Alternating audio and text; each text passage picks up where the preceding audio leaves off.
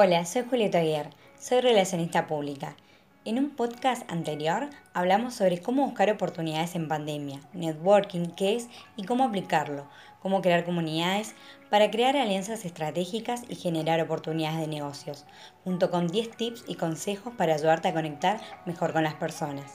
Si aún no lo escuchaste, te invito a que lo hagas para complementarlo con este podcast. Mi columna del día tiene que ver con networking profesional, cómo hacer networking de manera efectiva. Hablaremos sobre cuáles son sus principios fundamentales y las bases para ser un buen networker. Nos movemos en un montón de espacios humanos que son sociales. Somos seres gregarios, entonces también somos llamados a ser parte de algo, a formar grupos y tribus. Y así nos hemos comportado por muchos años. Cuando hablamos de networking no estamos hablando de algo que sea extraño a nuestra condición humana, simplemente es impulsar ese factor en nosotros. El networking profesional se trata de crear y construir relaciones articuladas en un contexto empresarial que nos permitan potenciar nuestro desarrollo de negocio.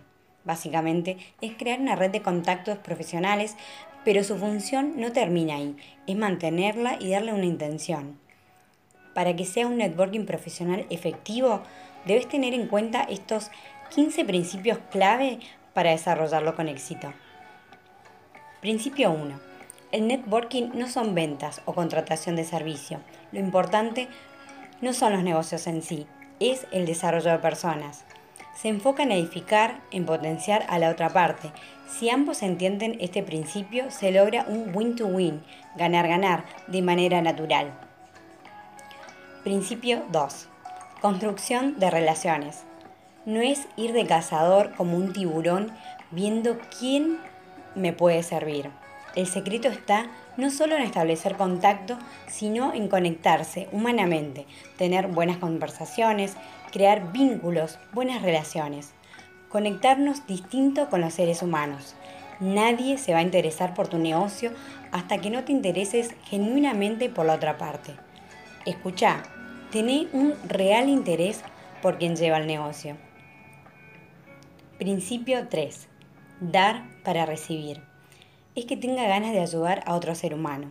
Tener pensamiento de sembrador. Ayudarle a una persona a abrir el camino para que su negocio se desarrolle. Principio 4. Buena energía, buena actitud.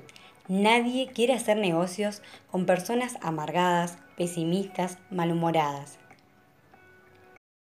Principio 5. Compromiso, responsabilidad. Se exige que yo responda a lo que me comprometí y a lo que se espera de mí. Lo primero que uno compromete es su palabra. Haz lo que dices que vas a hacer. Principio 6. Genera interés en lo que tenés para ofrecer. ¿Qué ofreces para que la otra parte se interese por vos? Principio 7. Haz las preguntas correctas. Si haces las preguntas equivocadas, tendrás respuestas equivocadas. Principio 8. Respeto ante todo. En reuniones, procura asistir de manera puntual, sé constante y disciplinado. Principio 9. Sé parte de grupos de personas adecuadas. Focaliza a qué comunidades deseas pertenecer. Principio 10. Querer conocer a más personas. Consiste en crear espacios para conocer personas. Principio 11. Capacitate. Mantenite actualizado sobre tu negocio, tendencias y el mercado. Principio 12.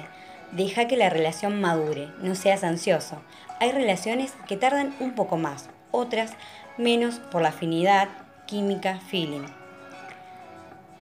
Principio 13. BCR. Visibilidad, credibilidad, resultados. Se aplica a mediano y largo plazo, ya que se construye en el tiempo consiste en analizar cómo me ve la gente, quiénes creen en mí y por qué, y de esas personas hasta dónde ha llegado la fortaleza de esa relación para llegar a mis resultados.